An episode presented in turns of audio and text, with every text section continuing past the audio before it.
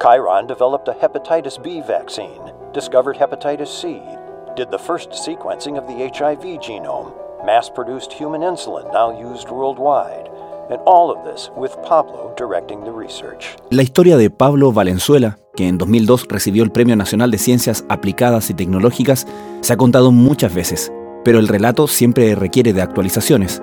A sus 81 años, el bioquímico sigue moviendo las fronteras de lo posible y modificando el paisaje científico. Algo que tuvo su primer gran hito con la fundación en 1981 en San Francisco de Chiron Corporation, junto a eminencias científicas como William Rutter y Edward Penhout. Chiron fue una de las primeras empresas biotecnológicas del mundo y ahí Valenzuela se metió en la historia de la ciencia con logros como el desarrollo de la vacuna contra la hepatitis B y la supervisión de la investigación que derivó en el descubrimiento del virus de la hepatitis C, que le valió a Michael Houghton el Premio Nobel de Medicina en 2020. Few and few companies making vaccines, and now now comes a new technology that can make vaccines very easily, very effective, uh, very efficacious vaccines, very safe vaccines. And so suddenly we have a tool here to make a lot of uh, vaccines of things that before we were not even willing to. En toda su brillante carrera, Valenzuela no ha estado solo. Este es el desafío, el próximo desafío. Y queríamos ejemplificarlo, queríamos mostrar que es posible la doctora en biología celular Bernardita Méndez, su esposa, ha sido su socia en la materialización de la ambiciosa misión que asumieron al volver definitivamente a Chile en 1999, después de más de 20 años en California, la de impulsar la creación de empresas científicas, estimular la inversión pública y privada en ciencia y formar nuevas generaciones de científicos, algo que han hecho a través de la Fundación Ciencia y Vida y también desde la formación o participación en distintos niveles de varias empresas científicas en el país. Su área de especialización, los asuntos regulatorios de la industria biotecnológica, ha hecho de ella una requerida experta, asesora y conferencista. Ahora, el camino de ambos tiene un nuevo hito, un nuevo desafío que los convierte otra vez en pioneros. Se trata de Sentinel Frontier Investments, el primer fondo de inversión de Latinoamérica especializado en biotecnología. Para entender cómo y por qué llegaron a este punto, es imprescindible hablar de un tercer protagonista de esta historia, Chile probablemente lleva la delantera en sofisticación, pero debe ser de uno de los países más chiquititos en cuanto a capital bio disponible o para ser invertido en biotecnología. Cristian Hernández Cuevas comenzó su carrera científica en un laboratorio, pero pronto encontró su vocación en la gestión de negocios científicos, en lo cual basó su especialización y en lo que ha trabajado por cerca de dos décadas. En cierta medida, Hernández, quien además es un entusiasta divulgador de la ciencia, es el ejemplo perfecto de la visión de Valenzuela y Méndez, con quienes ha trabajado en varios emprendimientos basados en ciencia. Ahora ellos tres son uno de los dos mundos que confluyen en Sentinel, compañía basada en Estados Unidos y concebida como administradora de capital de riesgo con alcance en toda la región e inversiones de todo el mundo. Son cinco socios tres de ellos científicos, Valenzuela, Méndez y Hernández, y los otros dos vienen del mundo de las finanzas, Pablo Fernández y Roberto Leonard, socios de Venturance Investments. Con el foco puesto en la inversión en desarrollos de biotecnología en la región, Sentinel ya tiene un portafolio de cinco empresas, ninguna de ellas chilenas. La explicación es simple. Valenzuela, Méndez y Hernández llevan mucho tiempo involucrándose en este tipo de emprendimientos en Chile y por lo tanto es difícil encontrar hoy uno en el que no tengan algún tipo de conflicto de interés. Hoy en Crónica Estéreo conversamos con Pablo Valenzuela, Bernardita Méndez y Cristian Hernández sobre hacer empresas científicas en Chile y en Latinoamérica y cómo Sentinel viene a coronar una misión de vida.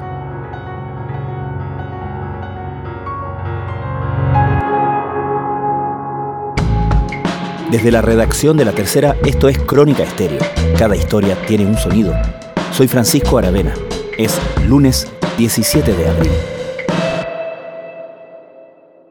Mira, yo creo que en general lo que hemos estado haciendo a través de las acciones nuestras y a través de las acciones en la fundación ha sido ir siendo pionero en los aspectos de la innovación científico-tecnológica, ¿verdad?, en Chile.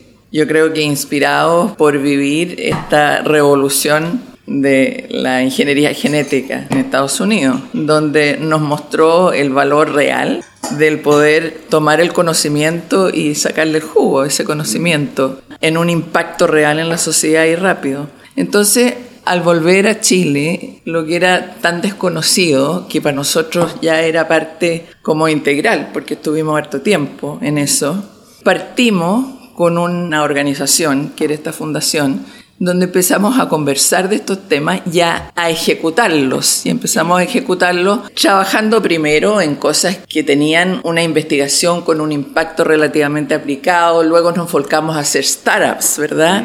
después de hacer startups, no solo hacer startups no es, nuestras, sino que generar este ambiente de incubación, este campus de incubación y aceleramiento con startups nuestras y startups de otros también. Entonces generamos un ecosistema que en realidad un ecosistema que no se conocía. Pero en el hacer eso, en todos estos 20 años que hemos hecho, hemos sido bien expansivos en enseñarle no solo a nuestro grupo, sino que a quien quiera que nos haya preguntado.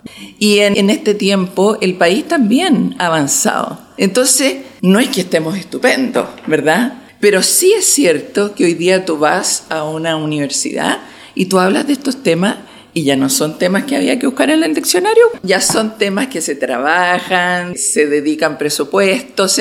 Entonces hemos ido realmente trabajando en ejemplificar y en establecer acciones en esta cadena de valor de innovación. Entonces en el fondo ¿Cuál es el próximo desafío en esta cadena? Y nos pareció, obviamente, trabajando con Cristian, porque si no hubiera sido con Cristian que tiene la motivación, ¿verdad?, de estar ahí en, en, la trinchera, nosotros no habríamos saltado a la trinchera, porque estamos acompañando. Pero este es el desafío, el próximo desafío. Y queríamos ejemplificarlo, queríamos mostrar que es posible queríamos hacer la industria aquí, porque ya no es financiar con un angel en uno o el otro, no. Así hagámoslo formal ahora, o sea, invitemos a ser parte de esto. Y en ese sentido pensamos que es, de nuevo, dar un paso pionero en este continuo de pasos pioneros en esta cadena, ¿verdad?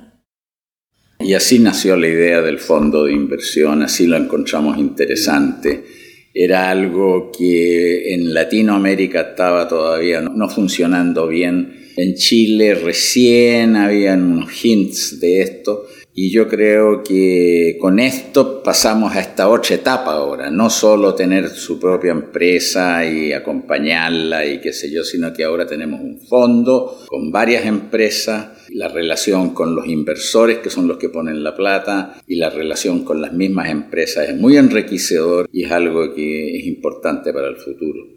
Cristian, tú has tenido la, experiencia de formar empresa levantando capital primero acá y con distintos tipos, me imagino, de inversionistas, gente que no necesariamente está familiarizada con no solamente eh, la nomenclatura, sino que los tiempos de la, del emprendimiento científico que son distintos, ¿no? Hay, hay, que hacer mucha evangelización al respecto. ¿Cómo notas ese camino acá y cómo notas que está esa um, alfabetización, por así decir, en la región?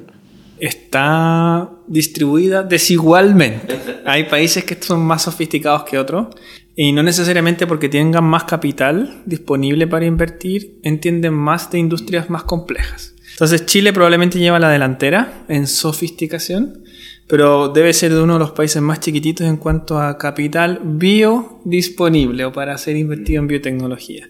El ranking en cuanto a dinero, sin duda se lo lleva Brasil, después México y aunque suene extraño, a Argentina, pero para inversiones en biotecnología agrícola, no necesariamente tanto en salud.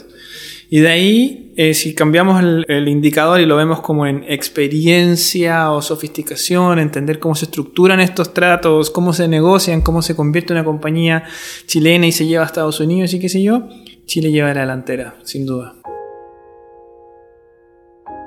So he's focused on how does this country, how do people like me who are in Chile tap into great science, great leadership, entrepreneurship, education. Y en ese sentido, ¿existe una necesidad o una demanda que ustedes pudieran hacer, no solamente ustedes, digamos, pero los actores de este mercado, a sus estados porque típicamente para otro tipo de, negocio, digamos, el Estado hace convenios, fast tracks, justamente, cosas que permiten y que alientan justamente la innovación o, el desarrollo de negocios. ¿Hay algo a nivel de estados que se pueda hacer para favorecer más este clima? Se me ocurre una, pero que no es algo particular, es más como de principio. Le ha pasado a alguna de nuestras compañías. Muchas veces Nos imaginamos al Estado como un ser que tiene como varios brazos para ejercer sus operaciones. Y hay unos que son muy pro startup científica y hay otros que ni siquiera las reconocen. Entonces, por un lado, el mismo Estado te da los financiamientos, los Corfo, todas estas cosas. Y por otro lado, si ya tienes un producto y lo quieres vender o probar o hacer estudios clínicos, ese mismo Estado que te apoyó para el desarrollo le cuesta mucho aceptarte o no tiene los procedimientos para incorporarlo, siendo que uno pensaría que está hablando como con el mismo ser y ahí se da cuenta que no son, no se conectan. ¿Pero está hablando del Estado chileno? Sí, sí, a veces pasa. En el pasado, ahora pasa menos. Desarrollamos un fármaco experimental y queremos solicitar permisos para hacer estudios clínicos bajo la ley en humanos. Y nos pasó en una ocasión que no existía el protocolo para hacer la solicitud, no existía el formulario, porque hasta ese momento solo se habían ingresado nuevos medicamentos que por primera vez se exponen a humanos desde fuera de Chile. Entonces tuvimos un freno inesperado porque no estaba la hojita para hacer la solicitud. ¿Me entiendes? Cosas así de pequeñas o cosas un poquito más, más grandes, como que terminaste el desarrollo, tienes un producto, te lo aprueba la agencia regulatoria y después no lo puedes vender a los hospitales o lo que sea porque, porque tu compañía no cumple con los requisitos de ser un proveedor que siempre han sido, han sido compañías extranjeras, por ejemplo. So they founded Fundación Ciencia y Vida to foster science that improves Chile and the world. The foundation does research in biomedicine and bioresources, trains the next generation of scientist entrepreneurs, partners with global allies like UCSF, promotes bioscience startups and public awareness of science. Pablo y Bernardita, hablamos un poco al, al, principio principio de no solamente el trabajo que ustedes han hecho, sino que lo, lo, que ha significado y señalizado para el resto, ¿no? Y cómo las nuevas generaciones, por así decirlo, ya están más familiarizadas con algo de esta noción, nomenclatura, orientación, ¿cierto? ¿Dónde y cómo notan ese, ese avance ustedes respecto de, porque esto ha requerido también un cambio, un cambio cultural, ¿no? No sé si uno podría llegar tan lejos para decir esto, pero en el fondo pasar de científicos que se veían muy fuera de los negocios y que los negocios eran cosas de otra gente, a hacerlos literalmente dueños de sus negocios. ¿Cómo han visto ustedes lo que ha pasado en el país y los frutos que ha tenido también el trabajo que han hecho ustedes? Mira, en Chile, indudable que en estos últimos 20 años había un aumento tremendo de científicos que han virado a la formación de una empresa, ayudado por la Corfo, ayudado por la familia, ayudado por una serie, incluso por nosotros mismos, en un tiempo en la fundación teníamos esa idea. Eso ha aumentado montones. Por lo tanto, hoy día hay muchos de ellos. Lo importante es que en general lo que sucede es que ese científico ya no es más científico una vez que decidió hacer un desarrollo tecnológico y un, un, esbozo de un producto comerciable y los problemas regulatorios y todo. Entonces es un nuevo conocimiento que el científico lo lleva hacia un aspecto comercial y económico. En general nosotros siempre hemos tratado de separar el científico que está creando conocimiento y manteniéndolo y es bueno para eso, no vale la pena que se enrede en esto, a menos que tenga un espíritu emprendedor muy fuerte, pero eso no todos lo tienen. Entonces un buen científico puede aliarse con alguien que ahora no es científico o es mucho menos científico y ese va a tirar la empresa hacia un camino de comercialización de algún producto que viene de lo que descubrió el científico. Entonces tenemos que tener cuidado que mantenemos a los científicos como tal, porque no los echamos a perder a todos. Si a todo científico le decimos, mira, tú tienes que mirar qué estás descubriendo y tienes que armar una empresa y esto hay que aprovecharlo, no funciona. Son dos funciones distintas y en la fundación nosotros tenemos los dos. Uno son científicos que lo único que se le pide son papers, que son muy importantes, porque el paper es un resumen de la productividad científica en conocimiento nuevo. Y a los otros se les exige que si se dieron cuenta que alguna de estas tecnologías, de ellos mismos o de otro que está trabajando en ese grupo, tiene una chance de desarrollarse como en un aspecto comercial, tiene que ser otra persona. Indudable que si el científico desarrolló el nuevo conocimiento es una parte importante de la empresa, pero es una parte subyacente como el inventor quizás, el que es dueño de la patente inicial del nuevo conocimiento o la universidad. Esa dualidad es importante de mantener porque no es el caos. ¿Y lo notan también a nivel de nuevas generaciones, por así decirlo? Yo creo que sí. Yo creo que uno lo ve. Yo creo que hay como un, un ambiente general de un shift hacia a ser un emprendedor en la vida, ¿verdad? Yo creo que eso se da no solo en la ciencia, sino que en general en la generación Z. Y uno lo ve mucho en los estudiantes de doctorado, que es donde uno toma el pulso. Yo aquí hago curso de propiedad intelectual y patente y yo me doy cuenta que los chiquillos no están haciendo el curso pensando en algo más, están haciendo el curso porque piensan que tienen una idea de cómo hacer una mezcla para un helado y quieren patentarla. O sea, está muy incorporado el sentido de que sí hay una posibilidad de que esto que se hace en la generación de conocimiento tiene una bajada, ya no es el titular nomás, tiene una bajada, una bajada concreta. Y yo creo que eso les gusta. Hay un cambio cultural real. Y yo creo que también a nivel institucional uno ve que eso se refleja en que las instituciones todas tienen hoy día una oficina de transferencia tecnológica, existen estas haptex, ¿verdad?, que juntan las universidades, grupos de universidades, hay ayuda, o sea, hay un cambio de actitud general que uno lo, lo ve en todas partes. A mí me llegan llamados de mis amigos de todas las universidades diciendo, oye, tenemos un instituto, estamos en este instituto privado que era básico, básico, pero estamos pensando si deberíamos desarrollar, así como traer a alguien que sepa de negocio, cómo lo hacemos, cómo nos ponemos más de, investigación más translational. O sea, hay un interés real, yo creo, y un cambio de actitud. Ahora, es interesante lo que decía Pablo, porque tampoco se trata de irse al otro extremo, porque nosotros somos bien buenos para ponernos a un lado del péndulo o al otro. Hay que como que mantener la ponderación y entender cómo aprovechar las ventajas de los dos lados. Y esto está pasando no solo en la universidad, sino está pasando en las industrias, las grandes industrias chilenas, y sin ir más lejos la forestal, tiene ya esto en desarrollo, hay otras que lo están haciendo, en industrias mineras, algunas tienen centros de mirar. Dentro de las familias está pasando, porque las familias ahora que tienen plata están instituyendo la family office que se llama y dejan una parte del income de la industria donde está la familia para inversión en posible otros desarrollos que son en algunos casos muy pegados al de la industria, pero en otros casos totalmente separados, donde hay otros emprendimientos que no tienen nada que ver con la industria misma, pero que son parte del buen uso de las platas que esa industria genera para el desarrollo de la economía de Chile en general. I certainly don't know any other case where a scientist pair like Pablo and Bernadita have been so uniquely responsible for a whole development in a country. Estás escuchando Crónica Estéreo, el podcast diario de la tercera. Hoy conversamos con Pablo Valenzuela, Bernardita Méndez y Cristian Hernández sobre el proyecto que corona una misión y una carrera brillante. Sentinel Frontier Investments, el primer fondo de inversión de Latinoamérica especializado en biotecnología.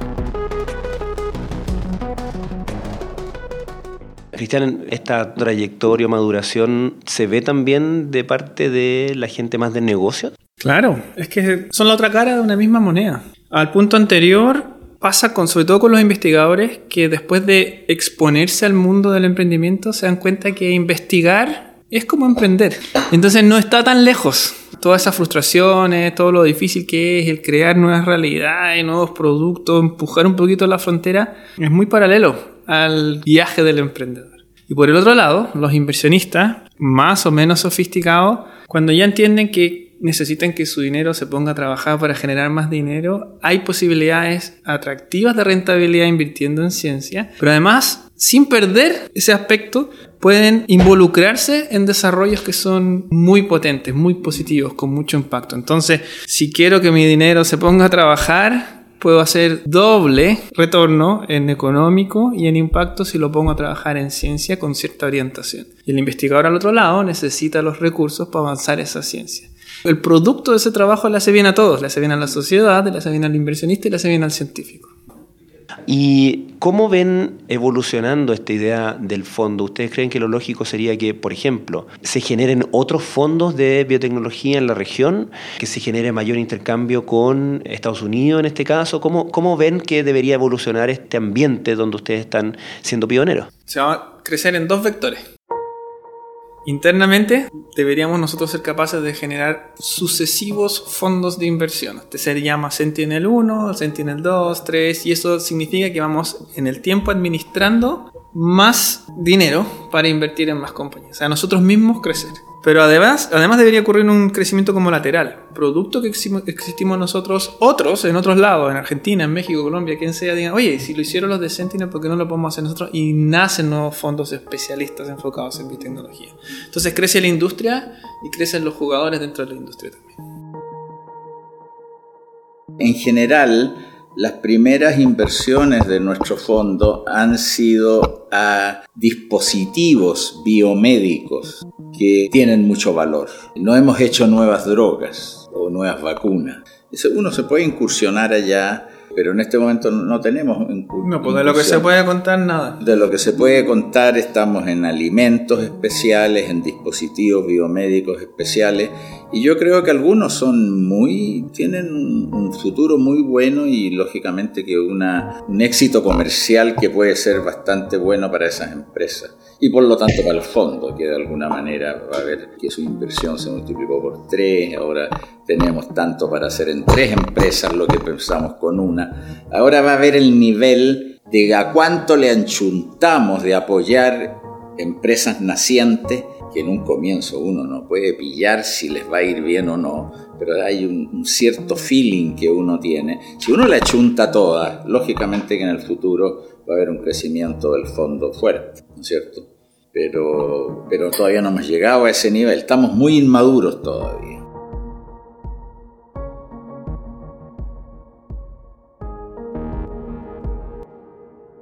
¿Cuál es el, el, timing razonable que ustedes observan como cuando empezar a ver los primeros resultados y qué tipo de resultados?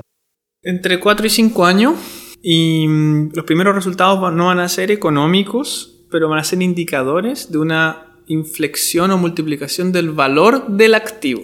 O sea, si alguien pudiese comprarte eso, te lo pagaría mucho más caro. Y están indexados a hitos muy claros de desarrollo biomédico, es decir, aprobaciones, autorizaciones, permisos de hacer algo o concesiones de derechos. Te dan la patente o te dicen tome y a mí me interesa, yo quiero pagarle porque lo puedo usar yo más adelante, cosas así. Entonces, hay momentos muy, de generación de valor muy importantes en, el camino regulatorio, en el camino de propiedad intelectual y las primeras señales como de comercialización, sobre todo que vendes o comercializas parte de los derechos de propiedad que tienes sobre esos activos. ¿Qué cosas son?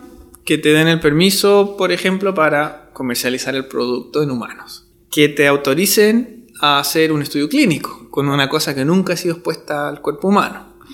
Que te negocien derechos de distribución del producto cuando esté listo y se empiecen a tomar partes del territorio en el planeta. Oye, yo quiero ser el que los represente en este país. Y uno acuerda, cuando eso ocurra, tú lo vas a tener y me vas a pagar tanto. Reclutamiento de gente. Oye, contratamos al CEO que es el ex no sé qué, que decidió poner en parte su reputación y carrera con nosotros porque le cree un montón a lo que estamos haciendo. Nuevas rondas de inversión. Otros inversionistas o más grandes, más sofisticados, invierten contigo a un precio mayor de la compañía, entonces tus acciones valen más ahora. Pero todas esas cosas no le llegan a los que pusieron la plata. Todavía. Pero son indicadores que está subiendo. Son indicadores que la empresa vale más que sus acciones que compraron a un precio A ahora valen cinco veces más, pero todavía no han recibido nada al bolsillo. Y ahí viene lo importante, hay que hacer un exit, que se llama, una salida. En algún momento hay que vender la empresa. Si la empresa vale 5 veces y alguien la quiere comprar, ahí viene la discusión. ¿Seguimos adelante en hacerla crecer hasta 10 veces o mejor agarramos el cash que significa 5 veces lo que vale lo repartimos entre todos y ya tenemos una historia de éxito más rápida.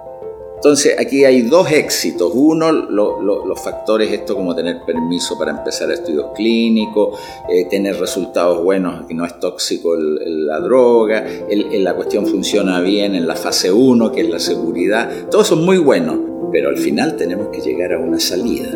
Porque sin salida nadie va a poner plata en el futuro.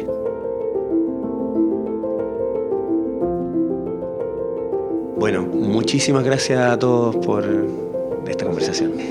Placer.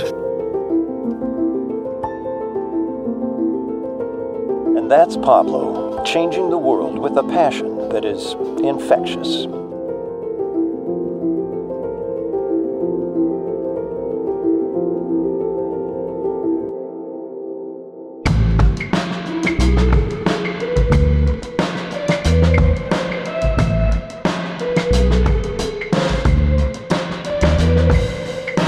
Crónica Estéreo es un podcast original de La Tercera.